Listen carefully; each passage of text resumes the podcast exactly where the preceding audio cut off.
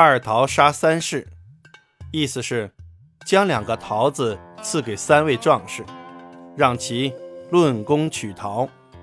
三壮士因相争而死，比喻用计谋杀人。春秋时，齐国的勇士田开疆、公孙接和古冶子深受齐景公的宠爱，但他们却恃功自傲。相国晏婴担心他们会危害国家，就向齐景公进谏要除去三杰。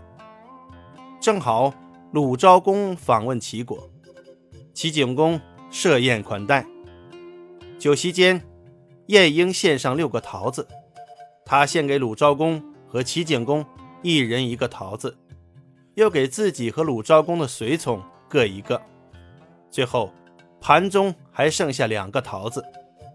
晏婴提议：“三壮士谁的功劳大，谁就吃。”齐景公同意了。公孙接率先走了过来。有一次，我随国军打猎，遇到猛虎，我将虎打死，救了国军，还不应该吃个桃子吗？晏婴说：“嗯，冒死救祖，可赐酒一杯，桃一个。”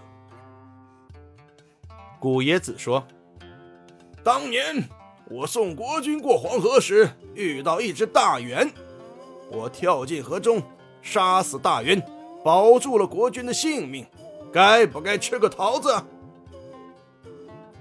景公说：“嗯，理应吃桃。”晏婴把剩下的一个桃子给了古冶子。田开疆。眼看桃子分完了，急了。当年我奉命讨伐徐国，俘虏徐兵五千余人，吓得徐国国君俯首称臣，谭国和莒国也望风而逃。我难道不应该吃个桃子吗？晏婴忙说：“田将军的功劳当然很高，可是桃子已经没有了，您先喝酒吧。”田开疆非常气愤，竟拔剑自刎了。公孙接和古冶子见状，觉得很羞愧，也都拔剑自刎了。就这样，晏婴用两个桃子杀死了三个勇士。这就是“二桃杀三士”的典故。“二桃杀三士”近义词，借刀杀人。